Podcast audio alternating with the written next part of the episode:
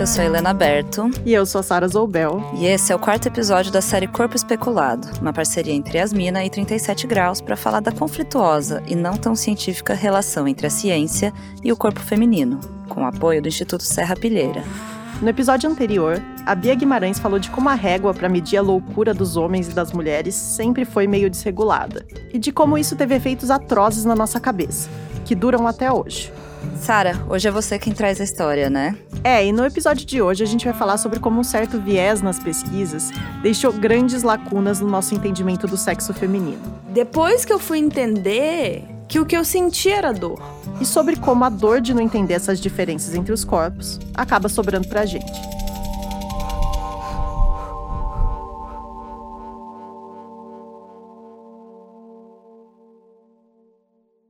Quando eu comecei a pesquisar esse episódio, eu não sei se você lembra, mas eu não comecei com dor. Eu queria falar da fisiologia dos corpos femininos. Hum. Mas antes de começar, é, eu preciso fazer uma breve ressalva. Tá. A gente já falou lá no primeiro episódio de como a diversidade do corpo humano não cabe bem nas caixinhas, né? De sexo feminino, sexo masculino. Uhum. E a gente sabe também que o gênero, que homem, mulher, não é sinônimo de sexo, né? É uma questão de papéis sociais, tem a identidade de gênero. E por isso que sexo feminino não é sinônimo de mulher. Da mesma forma que falar de um animal fêmea é, não é igual falar de uma mulher humana. É, eu sei disso, mas para contar aqui hoje como a fisiologia dos corpos femininos foi estudada, vai ter momentos que eu vou acabar falando de mulheres e homens como uma categoria médica. Uhum. Uma categoria que a ciência e a medicina usam na prática para classificar esses corpos. E, mas o que que você quer dizer com fisiologia dos corpos femininos? Do estudo da fisiologia, né? Ou seja, dos processos fisiológicos ali que acontecem no, nos corpos femininos. Porque é uma coisa bem curiosa que, se por um lado, né, algumas áreas da medicina e da ciência tratam os sexos como um, um conceito de oposição, de dualidade, né? Então, o homem, a mulher, o sexo feminino, o masculino, e sempre buscando essas diferenças e essas distinções, e a gente sabe que olhando para a história também, quando a gente olha que tipo de diferenças e distinções se acha entre o sexo masculino e o sexo feminino. Geralmente elas são, São em detrimento. em detrimento do sexo feminino. É, então a gente tem algumas ciências que olharam para essa oposição, né? E essa com esse viés de sempre achar diferenças, de sempre achar ah, se a mulher é mais frágil, o homem é mais forte, né? Ou se é, a mulher é mais histérica e o homem é mais resiliente, ou, ou se você olha pra, apenas para reprodução, né? Ah, como que a, que a mulher gera um filho, porque isso interessa né, aos homens às vezes.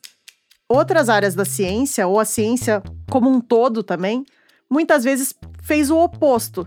Ou seja, nem se importou em olhar se existia alguma diferença entre os corpos femininos ou masculinos. Então, é, se teve algumas instâncias que os corpos femininos foram alvos de testes invasivos, pro procedimentos experimentais, por outro lado, eles também foram largamente ignorados pela, pela ciência e pela medicina.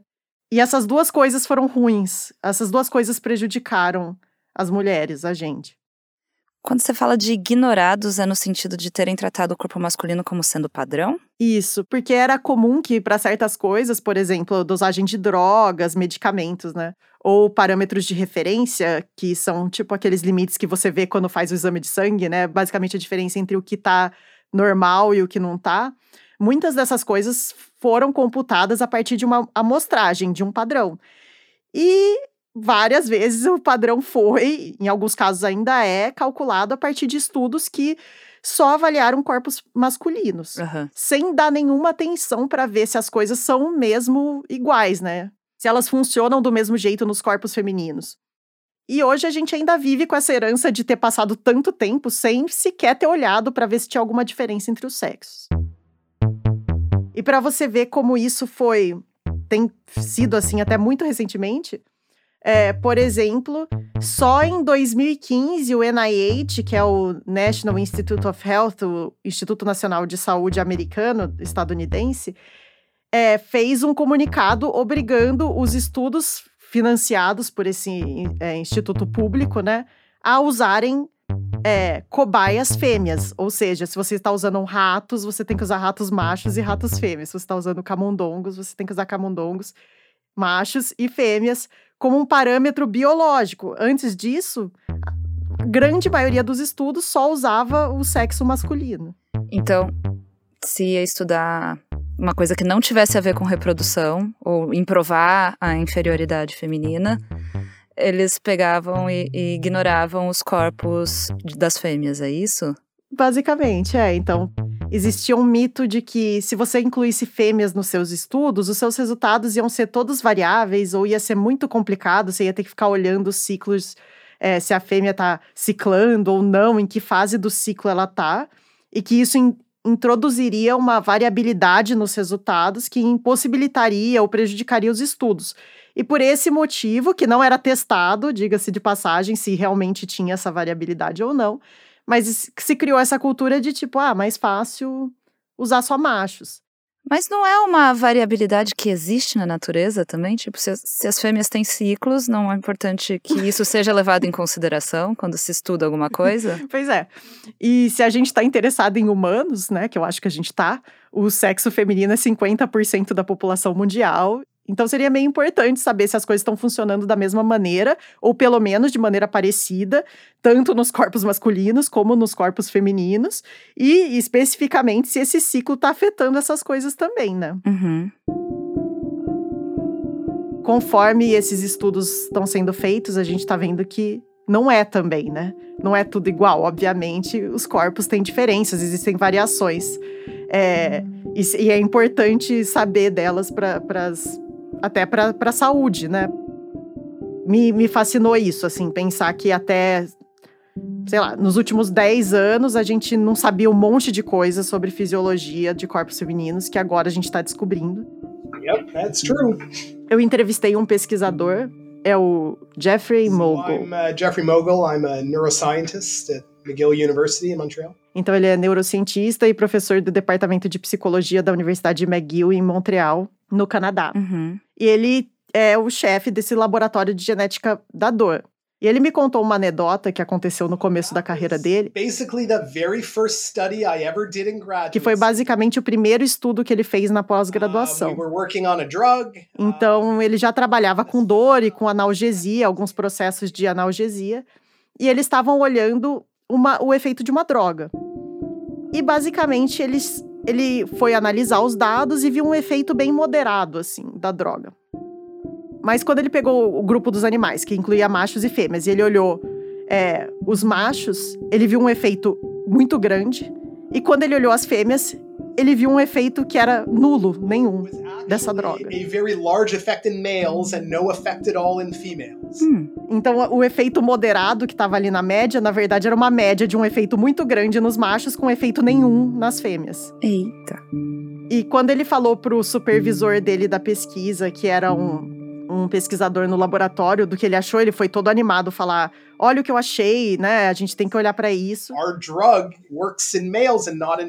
O, o supervisor falou assim: Jeff, as diferenças entre os sexos são para ser apreciadas, aproveitadas e não estudadas. Sex differences are to be enjoyed, not to be studied. Socorro. Deixa isso pra lá. Socorro, socorro, alguém me tira daqui. Ele deixou pra lá? Não. e daí ele falou: ainda bem que eu não deixei pra lá, porque eu continuei estudando isso e hoje é uma parte enorme da minha carreira olhar para isso, assim. Então foi o começo dessa percepção dele, né? Que tinha um buraco ali, quando ele pensava no que se sabia e o que não se sabia sobre as diferenças entre os sexos. E ele estuda especificamente dor ele estuda dor. E é interessante isso porque a dor está sendo uma das áreas da ciência onde está tendo essa revolução em olhar para as diferenças e similaridades entre os sexos. E a dor crônica é uma condição que afeta uma grande quantidade de pessoas. É até difícil saber a prevalência exatamente, porque os estudos que olham para isso têm algumas limitações, mas por exemplo, um levantamento global mostrou que as pessoas vivendo com dor crônica podem chegar a ser de 9 a 50% da população, dependendo da região que elas moram, de alguns recortes sociais também. E quando a gente olha para o Brasil, os estudos que tem, tentaram ver isso, eles também têm uma grande variação nos números, mas o importante é que é muita gente vivendo com dor crônica. Nossa, que horrível. E eu não sei se você já ouviu falar nisso, mas basicamente, ser do sexo feminino é um fator de risco para dor crônica. As mulheres têm mais. Mas calma, isso é constatado já? É. E claro que depende do tipo de dor, da doença, porque em algumas condições de dor crônica as mulheres são a grande maioria, em outras não. Mas em geral, a dor crônica é um problema que afeta mais as mulheres do que os homens. Entendi. E assim, mesmo sem falar de dor crônica, de condições médicas, uma coisa que eu ouvi dos especialistas que eu entrevistei é que as mulheres convivem com a dor, né, durante a vida, de um jeito que talvez os homens não. É, né? A gente tem cólica todo santo mês, algumas passam pelo parto. É.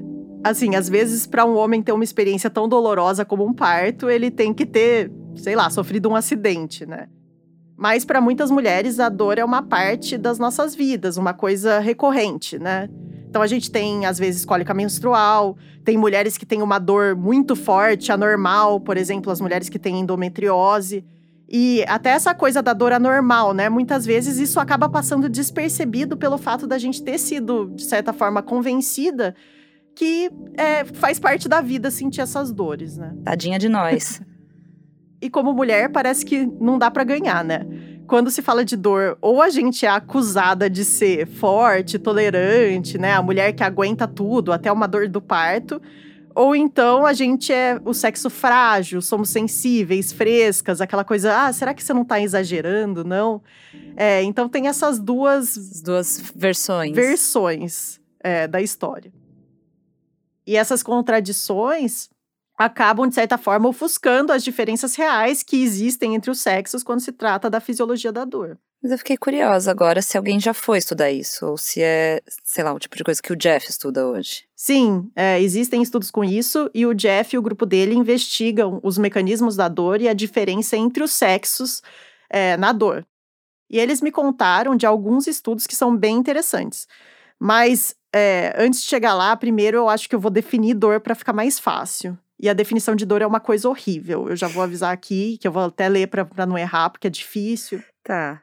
A Associação Internacional para o Estudo da Dor conceitua a dor como uma experiência sensitiva e emocional desagradável associada ou semelhante àquela associada a uma lesão tecidual real ou potencial. Não entendi, desculpa. Por que, que ela não é uma sensação? Porque ela não é só uma sensação, ela é algo que. Ela é uma experiência. Então, ela é emocional e sensorial. Ela tem esses dois componentes. Ah, entendi. Tá. tá. Mas aí, só, mas só isso não é suficiente para definir a, a, dor. Essa definição ela vem com seis notas explicativas associadas a ela. Tá. Então, assim, ela é sempre influenciada em graus variáveis por fatores biológicos, psicológicos e sociais. Através das experiências da sua vida, as pessoas aprendem o conceito de dor. Então, diferentes pessoas podem ter noções diferentes do que é dor e de intensidade de dor. Você deve sempre respeitar o relato ou experiência de dor de uma pessoa. Deve ser fácil estudar um negócio que tem uma definição tão, tão simples dessas, né? Exatamente, é muito complicado. Por exemplo, você vai estudar dor em humanos, você está trabalhando com escalas de percepção de dor, né? Então, como você padroniza isso entre pessoas? É tudo meio indireto, entende? Porque a gente não consegue avaliar diretamente a dor de um outro indivíduo. Porque não tem um indicador físico claro, né? Tipo, não tem uma substância para medir, um exame que dá para fazer, que quantifica a dor de uma maneira super objetiva. É, não tem. E além disso, uma das coisas que o Jeff me contou é que a gente costuma ter algumas ideias erradas sobre a dor. Por exemplo, esse mito de que as mulheres são mais tolerantes. It's uh, 180 degrees false, in fact. So, um, there have been hundreds of studies on Ele falou que, na verdade, vários estudos já mostraram o contrário, que, em geral, as mulheres são um pouco mais sensíveis à dor. Ou seja, em geral, para um estímulo doloroso, as mulheres reportam um grau de dor um pouco superior ao dos homens. Agora, também, se você for pensar assim, ah, as mulheres sentem mais dor, tipo, mistério resolvido, é esse o problema, por isso que a dor afeta mais as mulheres. Na real, é muito mais complicado do que isso, né? Porque a dor não é uma coisa que acontece em isolamento. Ah, porque não dá assim pra gente separar a dor do resto, né? Da, das expectativas de gênero, essas coisas, é isso? É, a gente não consegue separar a dor do, do contexto social. Então, se você olhar, por exemplo, a questão racial, ainda tem uma outra camada, porque existe uma crença de que as mulheres negras suportam ainda mais dor. Isso me faz lembrar de uma pesquisa que eu vi uma vez da Fiocruz, uns anos atrás, que analisou os prontuários de parto no Brasil e mostrou que os médicos tendem a dar menos anestesia para as mulheres negras na hora do parto, com base nisso, nessa crença absurda. Péssimo, né?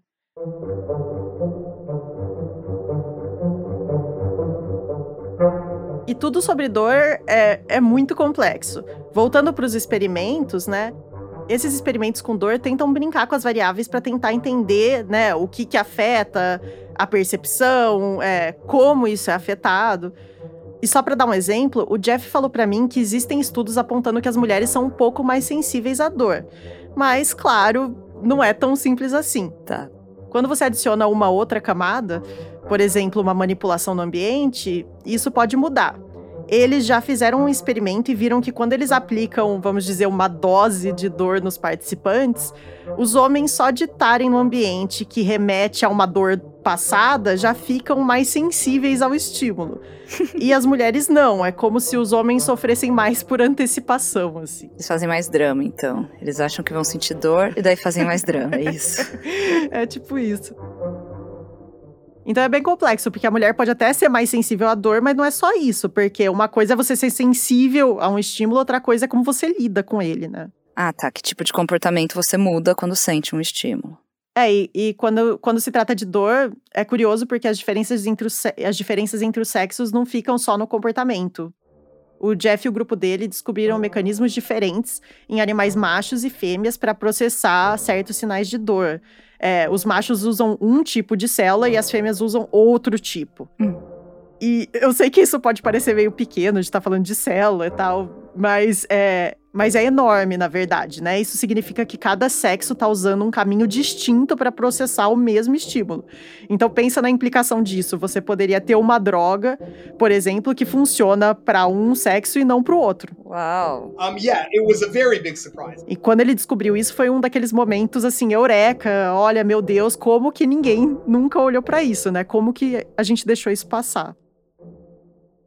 Então ele acha que podem existir ainda muitas diferenças entre a fisiologia do sexo masculino e feminino que ainda precisam ser descobertas, né? A ciência já abriu uma frestinha para olhar dentro desse buraco no nosso conhecimento, mas ainda falta entrar muita luz ali para saber exatamente o que é igual, o que é diferente. E foi sondando sobre essas coisas que ainda são meio misteriosas que eu esbarrei em uma síndrome que afeta mais mulheres do que homens, a fibromialgia. Você já ouviu falar? Eu já ouvi falar, mas eu queria que você me explicasse o que é a fibromialgia. Mas o que, que você já ouviu falar? Eu quero saber. Porque o que eu já ouvi falar é que fibromialgia é uma dor crônica que não tem explicação. Hum. Eu conheço gente que tem, né? Mas já ouvi versões de que, tipo, não tem comprovação científica de que existe, uhum. de que é, tipo, provavelmente uma coisa psicológica, enfim. Mas eu honestamente não sei muito bem, assim, o que é, além de que é uma dor crônica. Uhum. No corpo todo. Isso. Eu, eu na verdade, para ser totalmente honesta, eu não sabia quase nada de fibromialgia antes de eu começar a pesquisar para esse episódio. E o que eu sabia era uma coisa meio parecida com o que você falou. Eu tinha essa impressão, assim, ah, uma doença que ninguém muito entendeu ainda, ninguém sabe se é uma coisa real ou não, se é só psicológico ou se se tem comprovação médica, ainda é meio debatido. Uhum. E é estranho a gente ter essa impressão, porque na verdade não, ela é uma. A fibromialgia é uma condição aceita pela medicina, ela não é debatida mais na medicina, já faz um tempo. Estranho, porque os médicos ainda falam às vezes é. para os pacientes, né? Que não é uma doença. Exatamente. Na, na prática, ainda existem muitas pessoas na, na, no, na comunidade da saúde, médicos, inclusive, que duvidam da fibromialgia, duvidam dos relatos da paciente, acham que não é uma doença de verdade. Mas é, assim, não tem mais essa, esse, essa impressão que a gente está tendo. É uma coisa super desatualizada e uma discussão que. Existem muitos mistérios sobre a fibromialgia, mas se ela existe ou não, não é mais mistério, basicamente. Assim, isso a gente sabe que ela existe. Mas ela acontece mais em mulheres? Aquilo que você falou? Sim, então até um tempo atrás o diagnóstico era assim: 9 em cada 10 pessoas diagnosticadas com fibromialgia são mulheres, então 90%. 90%? Sério? É. Só que agora tá mudando um pouco, porque por causa de mudanças nos critérios diagnósticos e um pouco mais de conscientização dos médicos, então tá em 70% hoje em dia, né? Ou seja, continua sendo uma prevalência maior em mulheres, mas não tão extrema. E esses números têm mudado um pouco, até porque eu acho que é uma doença, como você falou, que muitas vezes não tem uma causa aparente, não tem uma raiz óbvia. E eu acho que isso também acaba sendo uma coisa de gênero ali, né? Embutida de uma certa maneira, porque tanto você pode não acreditar no que as mulheres estão falando, mas também, às vezes, homens não vão querer falar de dores que eles estão sentindo é, esse tipo de coisa. Então, é, esses números ainda têm essas limitações. Essa doença é meio complicada nesse sentido. Entendi. A fibromialgia ela tem um estigma muito grande, né, de so social. Quem me contou mais da fibromialgia foi a Mariana Arias Ávila. Eu sou professora do Departamento de Fisioterapia da Universidade Federal de São Carlos. E tenho trabalhado com fibromialgia há alguns anos já. Ela trabalha principalmente com com fibromialgia, mas também trabalha com dor menstrual, outros tipos de dor e sempre relacionado com a experiência da mulher. Então, a fibromialgia é uma condição que se caracteriza por dor muscular generalizada, então a dor tem que ser meio que em vários pontos do corpo. Então a gente não consegue dar com precisão falar assim, olha, dói o ombro, dói as costas. É uma dor meio espalhada. Então tem sim dor muscular de apertar, mas também tem uma dor muito de contato, às vezes, como se fosse uma dor de nervo, assim. Tem dor no couro cabeludo, então tem muitas dores. Assim. Caramba. É, ela é uma condição crônica, e para ser classificada como crônica, ela tem que ter durado pelo menos mais do que três meses. É, e além disso, ela não apresenta. Você não apresenta indícios de inflamação ou outros é, problemas que poderiam estar tá causando essa dor. Por exemplo, num caso de uma artrite reumatoide, você pode ter dor no corpo inteiro, mas essa dor está tá sendo causada por uma inflamação. No caso da fibromialgia, não tem essa causa aparente para essa dor. É, além dessa dor, a gente tem alterações de sono, aquela coisa de dormir e acordar mais cansado do que foi dormir. E o terceiro sinal mais importante é a cansaço crônico, essa fadiga crônica. E, e tem estudos mostrando que isso está acontecendo e tem muitas pessoas relatando essa dor, certo? Sim, é, e às vezes também tem é, outras comorbidades. Então, por exemplo, distúrbios de humor, ansiedade, depressão, alteração de memória, alteração de concentração. Essas outras constelações de sintomas que são associadas à dor, né? Esses outros problemas, eles não são necessários para diagnosticar a doença, não é todo mundo que tem, mas também não é incomum. Até porque você pode imaginar que uma coisa piora a outra, né? Se você sente dor, uhum, você pode se, sentir dor, pode fazer a pessoa se sentir também deprimida, e o outro lado também é verdade, né? A pessoa que tem depressão pode é, ter uma piora no quadro de dor, mas para cada paciente a combinação de sintomas acaba variando. E você conversou com alguém que tem fibro? Sim, eu conversei com a Bárbara Paz. Meu nome é Bárbara Paz, eu sou bióloga molecular, eu também sou parte do podcast Dragões de Garagem e sou diagnosticada com fibromialgia desde 2017. É curioso que a história dela tem muitos paralelos com a jornada do paciente que a Mariana, a pesquisadora, me contou. Como assim, jornada do paciente? Ah, porque, em geral, as pessoas às vezes demoram muitas pessoas demoram anos para descobrir que tem de fato fibromialgia. Então, no caso da Bárbara, ela demorou dois anos para descobrir. É, mas tem pacientes que demoram 20, 15 anos para descobrir que tem fibromialgia. Convivendo com uma dor que dói quando bate uma brisa. Isso. Caramba.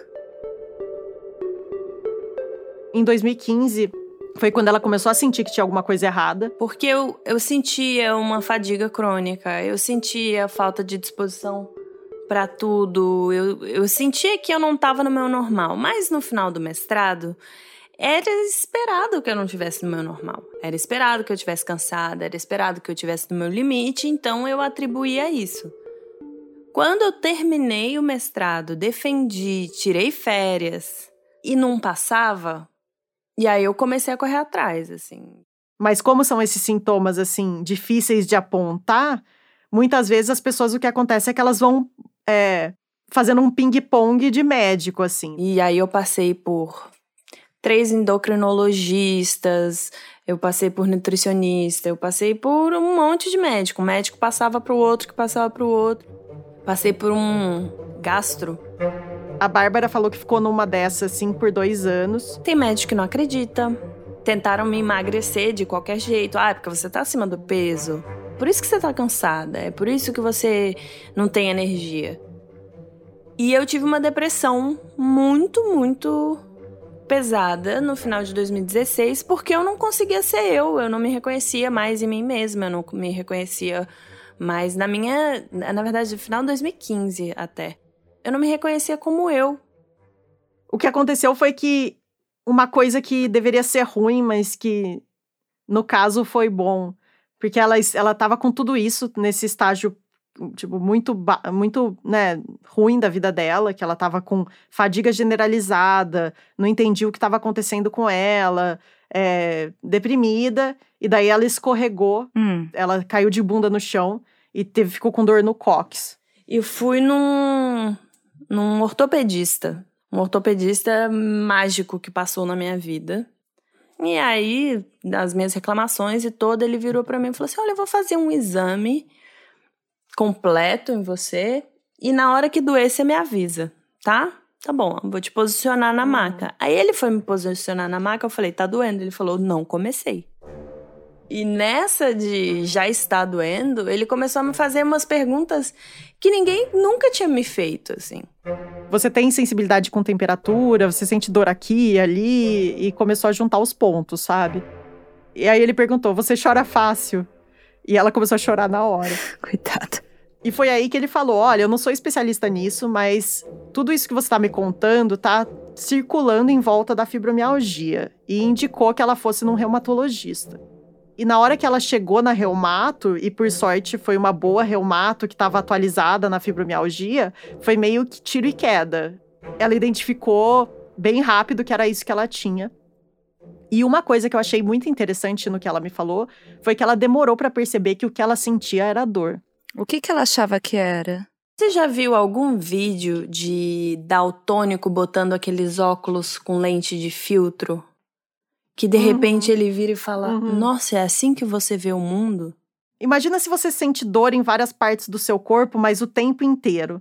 E meio que essa dor vai meio que, sabe, acumulando gradativamente, assim. Uhum. Então, sente um, chega um ponto que é meio isso, você vai tolerando, você não consegue saber que aquilo não é o normal. Você só vai sentir que aquilo não é o normal quando você para de sentir dor. Uhum. Eu só entendi que eu tava com dor em dois momentos. Primeiro, quando tiraram minha dor. Uhum. E aí eu entendi, falei, nossa, é assim que você vive a sua vida? E depois, quando me ensinaram o que me dava dor e o que me tirava dor sem a ajuda de remédio.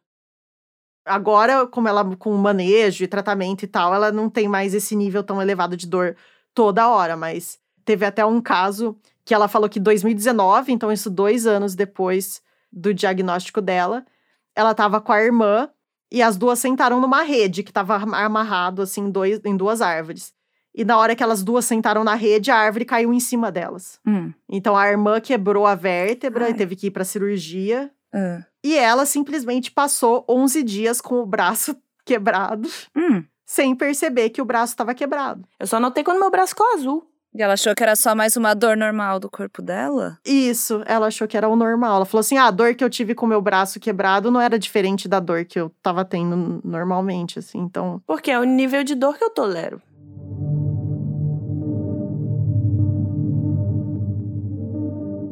Pelo que você falou, o diagnóstico é feito com base nos relatos de sintomas, é isso? Ou tem exame, tem alguma outra coisa?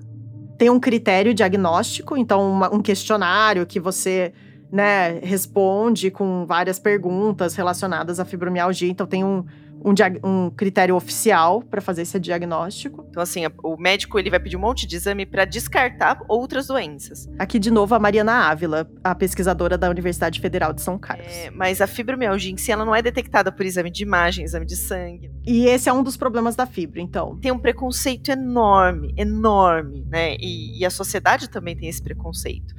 De mulheres que fingem a doença, porque como. A... Porque ela acaba virando uma doença em que muitas pessoas não acreditam nos relatos das pacientes. Hum. É, e ela tem uma fama horrível em, na, na, medicina, assim.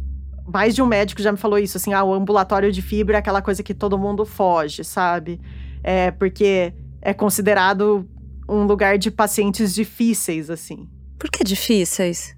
É, se você pensar, os pacientes estão numa situação difícil, né? É uma paciente que geralmente já está convivendo com dor, muitas vezes há anos. É uma paciente que já viu muitos médicos que não acreditaram nela. Ela já desconfia de repente, que o próximo também não vai acreditar e que não vai conseguir ajudar. É uma paciente que já tentou muitos tratamentos diferentes, que muitas vezes são inadequados. É uma paciente que às vezes tem outros aspectos associados, por exemplo, depressão, ansiedade, histórico de trauma é uma paciente que precisa, às vezes, ficar ali uma hora conversando, tentando explicar o que está acontecendo. Então, não é exatamente o sonho daquele médico que quer atender em 5, 10 minutos e passar para a próxima, né? Então, no fim, não é que são as pacientes difíceis, né? É uma doença difícil. É, e também não dá para ignorar que é sempre aquela narrativa de que você é louca, né? Ah, histérica. É, tem sempre essa coisa que a gente vê um padrão, né? Que a mulher é mais histérica, louca, irracional ou sensível e tem coisas na cabeça. E, e daí eu, a gente chega nessa coisa que eu falei, ah, ninguém acredita, né? Muitas vezes a gente não acredita na. Muitas vezes a gente não. Muitas vezes, até profissionais da medicina não acreditam nas pacientes. E eles é, fica essa coisa de, ah, você tá sentindo essa dor, mas a gente não vê nada no exame, né? Isso aí tá na sua cabeça. E, e, isso me levantou uma pergunta que eu fiquei assim, que é: e se realmente estiver na sua cabeça, certo? Cabeça não é parte do corpo. Não pode. Se está na cabeça, a gente não trata. Exatamente, porque parece que alguma coisa que esteja na sua cabeça, ela não é fisiológica, né? Ela não faz parte da fisiologia. A cabeça é o que você falou, ela é uma coisa espiritual, não sei, a cabeça é uma coisa de outro mundo. Mas a ironia disso é que eu nem tô falando de nada necessariamente emocional, né? Porque existe uma coisa chamada sensibilização central, e é uma coisa que se sabe que tem é, um papel grande na fibromialgia. E a sensibilização central, ela simplesmente ela está na sua cabeça, né? Porque é uma sensibilização do seu cérebro a estímulos. Então. Calma, o que é sensibilização central? A sensibilização central é uma coisa que não é exclusiva da fibromialgia, não é só gente com fibromialgia que tem. É esse estado de excessiva sensibilidade do cérebro. É uma coisa que acontece quando o cérebro ele passa a interpretar sinais. Sinais ambientais, sinais da pele, sinais de, de todos os nossos órgãos. Que seriam é, normais, né? Sinais seriam normais para outras pessoas, ele começa como se fosse aumentar o volume desses sinais, entendeu? Acho que eu entendi. Até o momento que isso começa a ficar insuportável. Então, você pode ouvir um barulho que para você é um barulho baixo, mas para outra pessoa aquilo é, é muito alto. O cérebro interpreta como se fosse muito alto.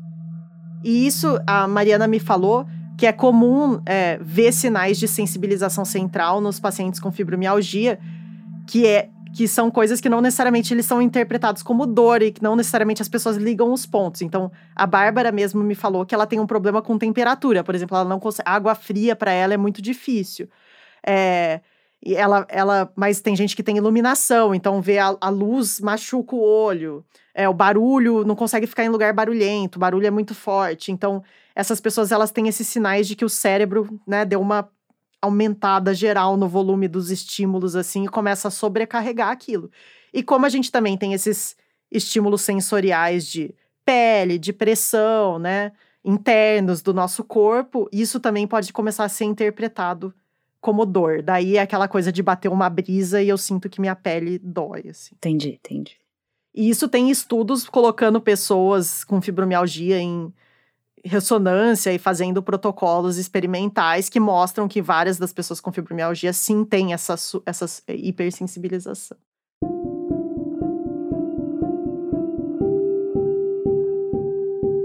E, e, a sensibilização central explica tudo que as pessoas com fibromialgia sentem? Não, é, na verdade ainda fica esse mistério entre a causa e a consequência, né? É, fica ainda a dúvida se a sensibilização central pode ser uma causa é, o ponto de origem mesmo da fibromialgia, ou se você desenvolve isso como uma consequência de sentir muita dor. Nossa, uma bola de neve, né? É. E as origens da fibra, então, ainda são meio misteriosas. Também tem umas pesquisas mais recentes que estão investigando alguns outros possíveis mecanismos. Tem algumas possibilidades de alterações em fibras nervosas pequenas ou alguns processos autoimunes que podem estar tá ajudando a causar essa síndrome também. E, óbvio, tudo isso pode acabar variando de paciente para paciente. Então, a gente ainda precisa entender muito sobre essa doença, assim. Mas os estudos, além de buscar causas e mecanismos para fibromialgia, também estão fazendo um esforço para identificar né, quais regimes de tratamento são mais efetivos, mesmo que a gente não saiba exatamente né, a origem. E esses médicos, pesquisadores, também, é, muitos estão estão numa campanha assim de fazer uma certa educação, uma, uma conscientização no meio médico para que os profissionais saibam que a doença existe e também como diagnosticar e lidar com ela. E eu acho que essa história da dor e da fibra, para mim, foi esclarecedora, mas também assustadora, né? Porque mostra como tanta coisa a gente não sabia e não sabe até hoje sobre o que é diferente, o que é diferente entre os sexos, o que é igual, é, sobre como a gente pode tratar os corpos femininos, sobre os problemas que afetam as mulheres, né, nesse tanto. E pelo menos assim, uma, um sinal de esperança é que essa situação vem melhorando. Então a gente vê uma relação disso com a presença cada vez mais expressiva de pesquisadoras e médicas que têm um interesse né, em investigar o que está acontecendo com, com a gente, né, com os nossos próprios corpos. Então a gente vê agora o corpo feminino finalmente sendo mais incluído na ciência, mas vamos combinar que com muito atraso, né? Antes tarde do que nunca.